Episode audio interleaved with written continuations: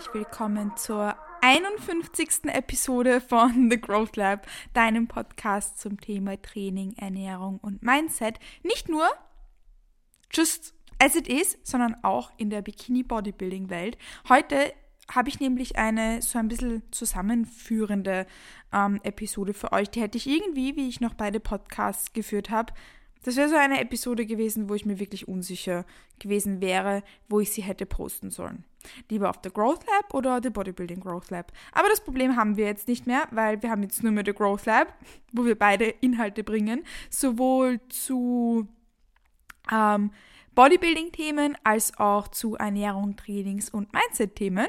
Ähm, beziehungsweise das Intro war eigentlich immer Bik ähm, Ernährung, Training und Mindset in der Bikini-Bodybuilding-Welt. Also eigentlich sie, ja, naja, never mind. Ähm, darauf wollte ich jetzt nicht zu sprechen kommen, sondern ähm, euch jetzt mal das Thema der heutigen Podcast-Episode vorstellen. Es geht nämlich darum, warum Mealplans funktionieren. Ja, warum funktionieren Mealplans? Welche Alternativen gibt es? Was ist meine Meinung dazu? Für wen sind Mealplans ähm, sinnvoll? Für wen nicht? Und just, just my take, just my Senf, just my Honig. Und immer wenn ich meine Meinung äußern will, sage ich nur mein Honig, mein Senf, immer irgendetwas, was überhaupt nicht passt. Ähm, da gibt es doch irgendwie eine Redewendung, die, die man da so sagt. Ja, ich sage es auf jeden Fall so, wie ich will, also mein Honig. Ich gebe euch meinen Honig für das Thema. Ähm, aber bevor wir in genau dieses Thema einsteigen, wollte ich dich ganz kurz fragen. Hast du meinen Podcast schon eine gute Bewertung auf Spotify und oder Apple Podcast dagelassen? Denn es ist so, dass deine Bewertung mir nicht nur ähm, das Herz aufgehen lässt, sondern auch meinen Content enorm unterstützt. Das heißt, wenn du mich supporten möchtest, dann ist das eine enorm tolle Form deines Supports, den du mir da lassen kannst. Ähm, das kannst du auf allen Podcast-Plattformen machen. Ähm, besonders regelmäßig checke ich ähm, Apple Podcast und Spotify, aber auch deine Bewertung auf etwaig anderen Plattformen, ähm, wo Podcasts angeboten werden, bedeutet mir die Welt. Genau, das wollte ich dich nur ganz kurz fragen. Wenn du das noch nicht gemacht hast, wird es mir viel bedeuten, wenn du das jetzt noch nachholst. Und ich würde sagen, steigen wir gerne in das Thema der heutigen Podcast-Episode ein, nämlich Mealplans. Ganz kurz vorweg, bevor wir uns dem Thema widmen, wäre es vielleicht cool für dich zu wissen, was für mich jetzt ein Mealplan ist, was, wie definiere ich einen Mealplan und was gehört für mich da jetzt dazu, weil ich denke, dass das eher eine sehr allgemeine Definition ist und die meisten wissen, was ich meine. Aber ich möchte auf jeden Fall, dass das klar ist, wenn ich über das Thema spreche, worüber ich überhaupt spreche, weil nicht, dass du dann irgendwann mal in der, mit in der Hälfte vom Podcast dir denkst, hä, was, aber das ist doch was ganz anderes. Unter einem Mealplan verstehe ich persönlich jetzt einen ähm, Ernährungsplan, der direkte Mengenangaben vorgibt, die eine Person konsumieren sollte. Das heißt, da steht dann genau drauf, ähm, du isst 50 Gramm Haferflocken, 30 Gramm Proteinpulver, 15 Gramm Nussmus, 50 Gramm Beeren in Mahlzeit XYZ. Ähm, genau. Und das ist jetzt mal so ein Mealplan, wie, wie ich jetzt davon sprechen werde. Diese Mealplans finden sich dann in Excel-Sheets oder in einem PDF-Dokument oder wie auch immer. Ähm, Menschen damit arbeiten wieder und werden dann eben genauso ähm, dann täglich durchgeführt. Die meisten Mealplans bieten ein bisschen weniger Variation, also meistens ist das dann einfach ein Mealplan, der genauso ausschaut. Manche Mealplans unterscheiden zwischen Trainingstag und Nicht-Trainingstag. Manche Mealplans sind sehr, sehr strikt und geben zum Beispiel auch die Gemüseart vor, also wirklich Brokkoli oder Karotten oder was weiß ich, manche Mealplans sind flexibler und dann steht drinnen grünes Gemüse oder so. Ähm, aber auf jeden Fall, das so definiere ich jetzt einen Mealplan. Da gibt es strengere, gibt es flexiblere. Auf jeden Fall ist das eben diese Definition, die ich unter Mealplan verstehe. Viele Coaches arbeiten mit Mealplans und für was meine Meinung dazu ist, darauf komme ich gleich nochmal genauer zu sprechen. Aber ich habe letztens eine Aussage gehört mit, ja, ich habe eben meinen Mealplan, ich kann da nicht so flexibel sein, aber es ist nicht so schlimm, weil es funktioniert ja super, es bringt super Resultate. Und bevor wir jetzt da in die Details ähm, meines Honigs zu dem Thema einsteigen, möchte ich dir ganz kurz sagen, warum Mealplans überhaupt funktionieren. Mealplans funktionieren aus einem ganz einfachen Grund. Weil du mit einem Mealplan dich genau in deine Targets hältst. Würdest du dir einen Mealplan schreiben, wo du 1000 Kalorien drauf hättest, dann würdest du abnehmen. In 99,9% der Fällen. Das wird funktionieren. Was der Mealplan aber nicht kann, ist dir nachhaltige Erfolge zu bieten, in dem Sinn dein 1000 Kalorien Mealplan. Dein 1000 Kalorien Mealplan hilft dir nicht dabei, dein Ernährungsmindset zu verbessern. Dein 1000 Kalorien Mealplan hilft dir nicht, deine Beziehung zum Essen zu verbessern. Er hilft dir auch nicht mehr Flexibilität in deiner Ernährung zu erlangen und er hilft dir weder den Food Focus zu reduzieren, noch dich wirklich optimal auf bevorstehende Ereignisse, sei es eine Wettkampfsaison oder sei es seines anderweitige performanceorientierte Ziele vorzubereiten. Das kann dieser bestimmte Mealplan, dieser dein 1000 Kalorien Mealplan nicht. Ein Mealplan funktioniert, weil du dich dran hältst. Du würdest genau dieselben Resultate erzielen, wenn du dieselben Targets anderweitig umsetzen würdest. Beispielsweise durch Tracken deiner Makros, wo du dich natürlich an die Prinzipien der performanceorientierten Ernährung hältst, das heißt, das Verhältnis aus Protein, Carbs und Fetts ausgewogen ist, du darauf achtest, dass ungefähr 80 Prozent, 70 Prozent deiner Lebensmittel aus unverarbeiteten Quellen, unverarbeiteten Quellen kommen, weil für mich gehört der Reisbrei oder Proteinpulver oder so auch zu unverarbeitet. Und 20 Prozent dann verarbeitet, darunter verstehe ich dann zum Beispiel Chips oder Schokolade oder sonstiges. Ähm, das heißt, wenn du dich daran hältst, dann erzielst du dieselben Resultate. Vielleicht aber sogar mehr, weil was du in einem Mealplan nicht dabei hast, ist, dass du beispielsweise an Dingen arbeitest, wie aus deiner Komfortzone zu gehen, puncto Lebensmittelauswahl. Dass du an Dingen wie Flexibilität und Co. arbeitest. Das ist etwas, was auf jeden Fall im Rahmen eines Mealplans nicht an der obersten Stelle steht. Ein Mealplan funktioniert, weil du dich an deine Targets hältst, weil du stur vorgegeben hast, wann du was zu essen hast. Deshalb funktioniert es, weil du deine Targets einhältst. Ja. Das klingt jetzt so, als wäre ich komplett gegen Mealplans. Das möchte ich jetzt per se jetzt an der Stelle nicht sagen. Ähm, aber auf jeden Fall ähm, hat ein Meal, ist ein Mealplan funktioniert, weil du dich dran hältst. Und das ist halt das primäre Ding. Er funktioniert, weil du dich dran hältst. Würdest du dich an deine eigenen Ernährungsroutinen ähm, halten, wird das auch funktionieren. Das heißt, ähm, der primäre Unterschied da in der Zielorientierung ist genau das. Ein Mealplan wird eben oft von Coaches eingesetzt, um mit ihren Kunden und Kundinnen zu arbeiten und besonders auch mit Wettkampfzielen hat das gut seine Daseinsberechtigung und besonders auch für Personen mit einem enorm routinierten Alltag. Also let's be real, ich persönlich esse jeden Tag genau dasselbe, außer wenn ich auswärts essen gehe oder heute am Nachmittag hat war es extrem sonnig und ich habe äh, noch Technikfeedbacks am, am Weg durch den Prater gemacht, weil ich mir dachte, es ist besser als rumsitzen und ich würde so gerne ein bisschen an die, an die Sonne. Ähm, und dann habe ich mir noch ein McFlurry geholt. Ja, war halt heute ein bisschen anders, als es regulär ist. Aber normalerweise esse ich jeden Tag genau dasselbe. Meine Meals sind Copy-Paste. Nicht, weil ich ähm, irgendwie weil ich denke, dass das wichtig ist, dass meine Meals Copy-Paste sind und Variation nicht gut ist. Im Gegenteil, Variation sei es nur bei deinen Obst- und Gemüsesorten, aber auch generell ähm, in deiner Lebensmittelauswahl ist enorm wichtig für deine Darmgesundheit und auch für teilweise für deine Beziehung zum Essen. Aber einfach aus Routinegründen ist das bei mir aktuell so, dass meine Meals einfach alle Copy-Paste sind, weil es am einfachsten funktioniert. Natürlich mein Meal Prep, das ich immer für vier oder fünf Tage im Vorhinein mache, wechselt sich dann ein bisschen bisschen ab. Mal nehme ich Reis, mal nehme ich irgendwas anderes als, als Kohlenhydratquelle, dann nehme ich mal Nudeln, ähm, dann nehme ich mal Couscous. Also das wechselt sich ab, aber es ist immer Eat Planted und es ist immer Gemüse dabei. Ähm, aber auf jeden Fall könnte ich mich ja zum Beispiel auch nach einem Mealplan ernähren. Was mir dieser Mealplan aber dann nicht geben würde an Flexibilität, wäre, dass ich zum Beispiel ähm, ein bisschen was von meinen Walnüssen und der Dattel, die ich am Abend aktuell mega gern esse, dann mache ich mir als Nachspeise meine Dattel mit Walnüssen, dass ich das austausche gegen ein Kinderüberraschungsei oder die Tonis-Schokolade, die mir mein Freund mitnimmt und schenkt. Diese Flexibilität ähm, gibt mir dann beispielsweise ein Mealplan nicht. Der Mealplan gibt mir auch nicht die Flexibilität zu sagen, boah, heute habe ich eben Bock zum Beispiel auf diesen McFlurry am Nachmittag.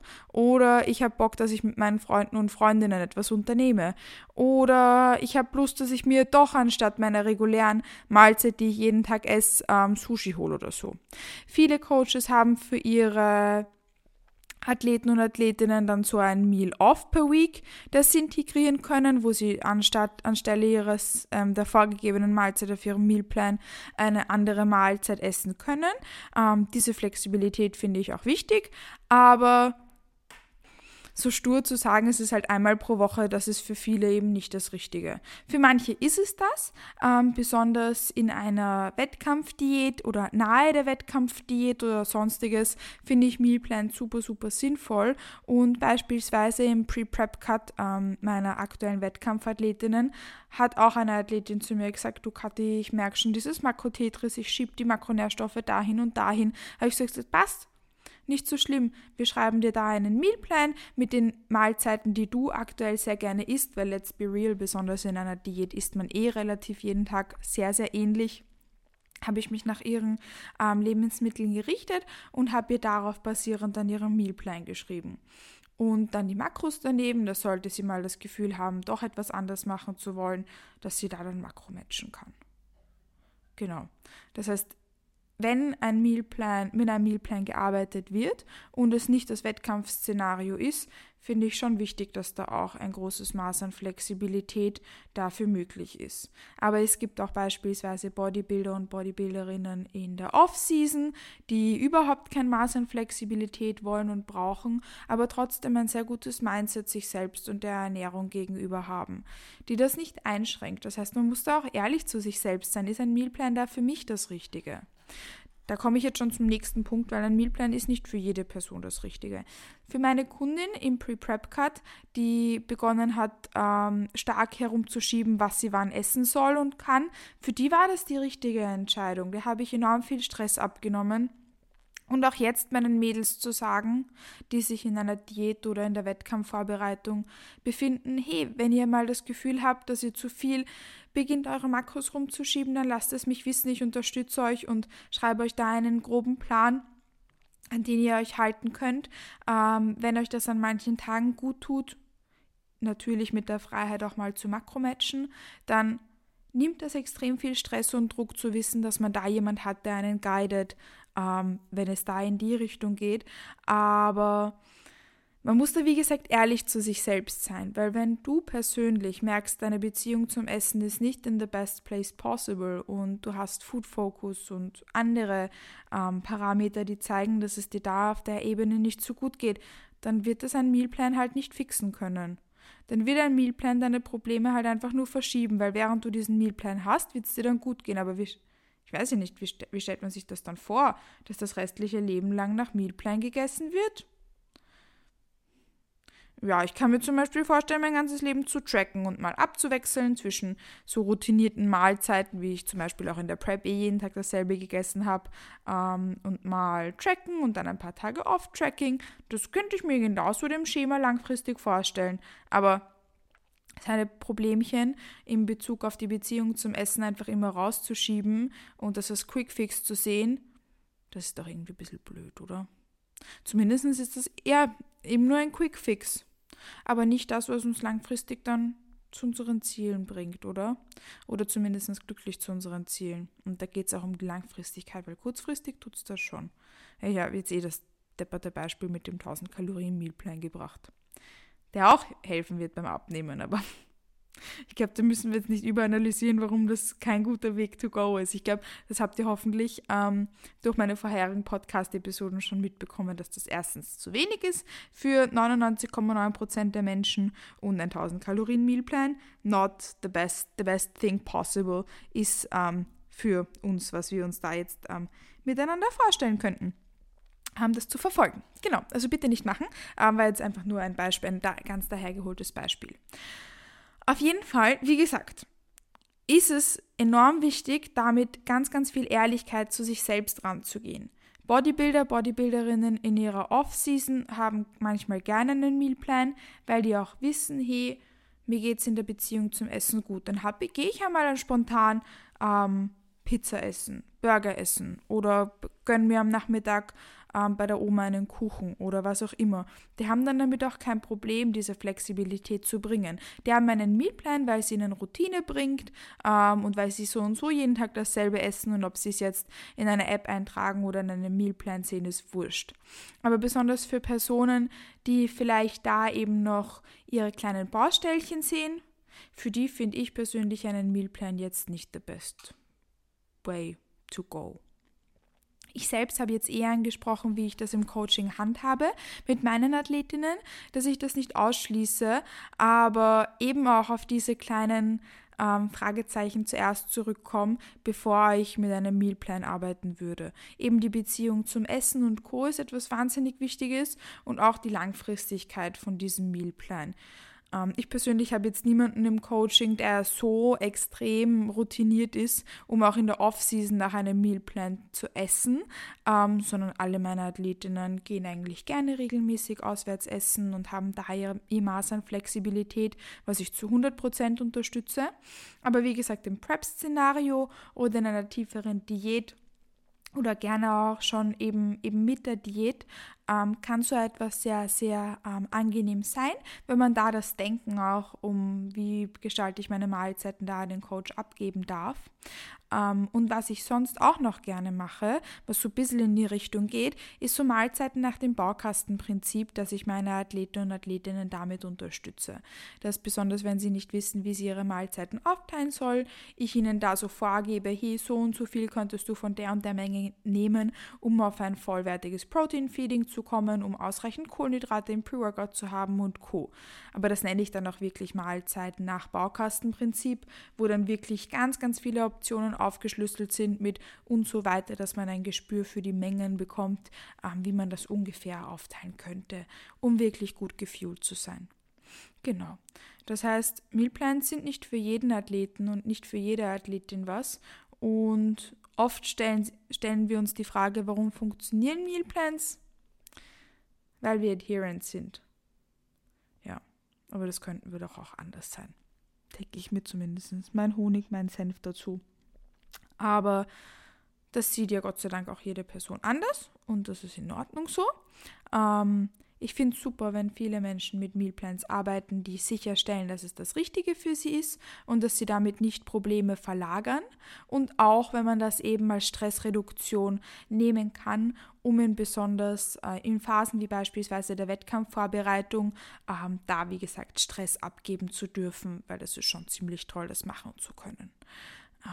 Genau, weil dafür bin ich ja auch da, um genau sowas abgeben zu dürfen. Sowas wie Stress und Gedanken in die Richtung. Aber ich bin auch genauso dafür da, um zu sagen, hey, ich habe das Gefühl, da gibt es etwas anderes, woran wir arbeiten müssen ähm, und was ein Mealplan uns da nicht bieten, lösen oder sonstiges kann. Die Gründe habe ich jetzt eh schon angesprochen. Und das finde ich voll, voll wichtig, weil ich eben jetzt schon oft gehört habe, hey, der Mealplan funktioniert so super, aber genau deshalb tut er das halt auch und ist so ein bisschen ein nach hinten verlagern von Dingen, die uns vielleicht sonst beschäftigen, mit denen wir uns zuerst auseinandersetzen sollten, bevor wir mit einem Mealplan arbeiten. Ja.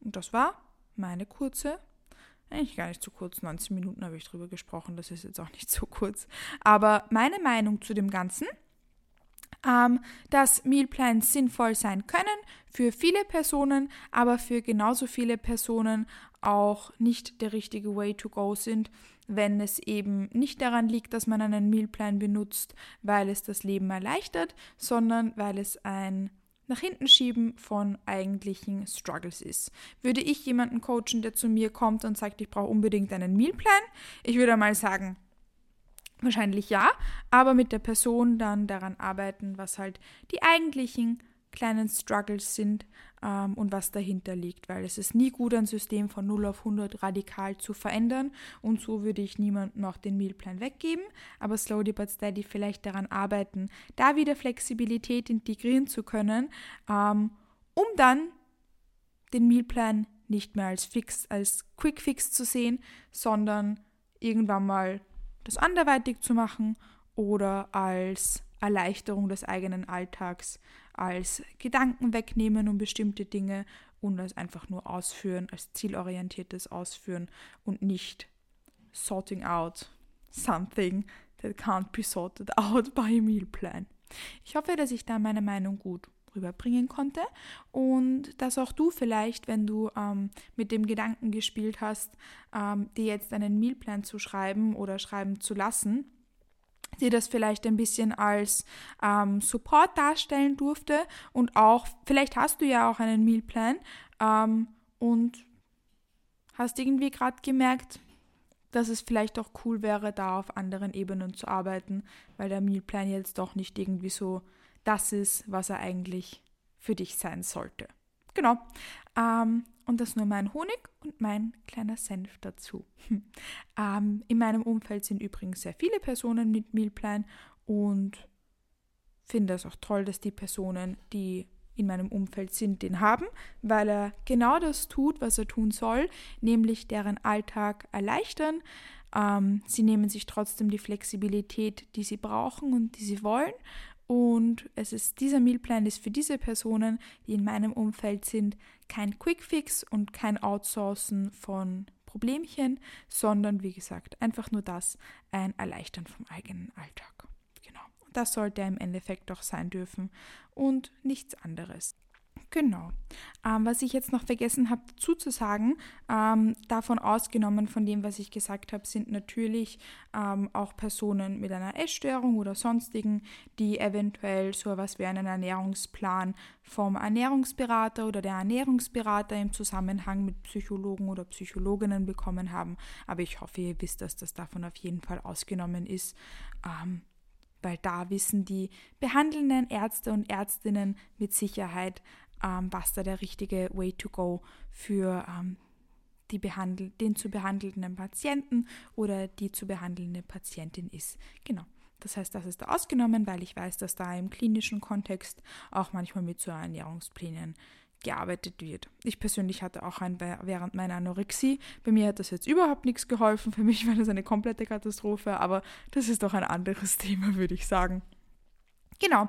Ähm, aber das ist ja Gott sei Dank super individuell und deshalb da der kleine Disclaimer ähm, am Rande, dass das natürlich zu 100% ausgenommen ist und der individuelle Fall im klinischen Kontext ähm, angepasst wird und dass Personen, die sich ähm, da jetzt von der Passage betroffen fühlen, bitte ähm, das andere auf Bodybuilding und Lifestyle ähm, interpretiert sehen sollen, weil das war es auch, genau. Und das ist die Ausnahme davon. Exactly. Und das war mein kleiner Senf, mein kleines Ketchup, mein Honig ähm, zum Thema Meal Plans. Ich hoffe, dass dir die Podcast-Episode gefallen hat. Wenn du dazu eine Frage hast oder wenn etwas unklar ist, dann kannst du dich jederzeit bei mir via Instagram melden. Dort ist mein Handle @katimatlik. Würde mich freuen, wenn du vorbeischaust, wenn dir mein Content gefällt. Und übrigens kannst du mir dort auch deine Coaching-Anfrage zukommen lassen. Die, den Link zum Bewerben findest du in meinem Linktree und auch in der Podcast-Beschreibung, wenn du mit mir zusammenarbeiten möchtest, unabhängig davon, ob das jetzt für ähm, das Erreichen deiner wettkampforientierten Ziele ist oder Lifestyle-Goals wie Beziehung zum Essen verbessern oder Muskelmasse aufbauen und Co. Ähm, da kannst du gern mir deine Anfrage schicken und wir setzen uns auf ein kostenloses Erstgespräch zusammen. Ich bedanke mich, dass du zu dieser Podcast-Episode wieder eingeschaltet hast. Ich wünsche dir an der Stelle noch einen wundervollen Tag, einen wundervollen Abend, Mahlzeit, Start in den Tag, wann auch immer du diese Podcast-Episode anhörst und freue mich schon, dich in die nächste Podcast-Episode von The Growth Lab wieder mitnehmen zu dürfen. Bis bald!